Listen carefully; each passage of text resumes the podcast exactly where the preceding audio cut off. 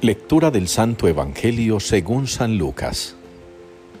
Cuando se completaron los días en que iba a ser llevado al cielo, Jesús tomó la decisión de ir a Jerusalén y envió mensajeros delante de él. Puestos en camino, entraron en una aldea de samaritanos para hacer los preparativos, pero no lo recibieron porque su aspecto era el de uno que caminaba hacia Jerusalén.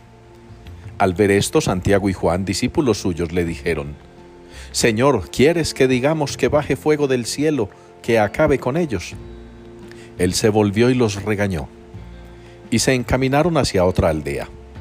Mientras iban de camino, le dijo uno, Te seguiré a donde quiera que vayas. Jesús le respondió, Las zorras tienen madrigueras y los pájaros del cielo nidos, pero el Hijo del Hombre no tiene dónde reclinar la cabeza. A otro le dijo, Sígueme. Él respondió, Señor, déjame primero ir a enterrar a mi padre. Le contestó, Deja que los muertos entierren a sus muertos. Tú vete a anunciar el reino de Dios. Otro le dijo, Te seguiré, Señor, pero déjame primero despedirme de los de mi casa. Jesús le contestó, Nadie que pone la mano en el arado y mira hacia atrás, vale para el reino de Dios. Palabra del Señor. Tú, Señor, eres el lote de mi heredad. Esta es la respuesta que damos en la liturgia de hoy al Salmo número 15. Tú eres, Señor, el lote de mi heredad.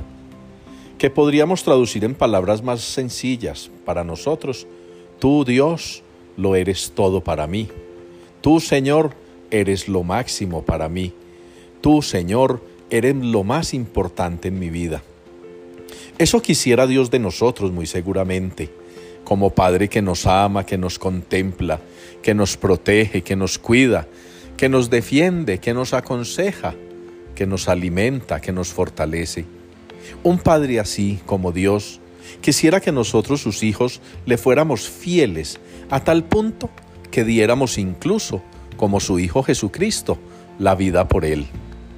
Necesitamos ser muy libres para poder amar a Dios. Necesitamos ser muy libres para podernos dedicar a Él. Necesitamos ser muy libres para lograr zafarnos de los afanes de este mundo, de nuestros compromisos sociales, personales, comunitarios, laborales, académicos. Tantos compromisos que nos vamos haciendo que nadie niega son importantes, pero que cuando desplazan a Dios ya no son importantes, sino que se convierten en un estorbo, en un obstáculo para la salvación. No se trata de aislarnos del mundo, no se trata de hacernos la gente extraña, no se trata de encerrarnos en una burbuja, se trata que en medio de las cosas del mundo tengamos muy en cuenta que Dios debe ser primero, que Dios debe ser lo máximo para nosotros. Nada hay que podamos hacer nosotros sin contar con Dios. Y hay cosas que Dios puede hacer sin contar con nosotros.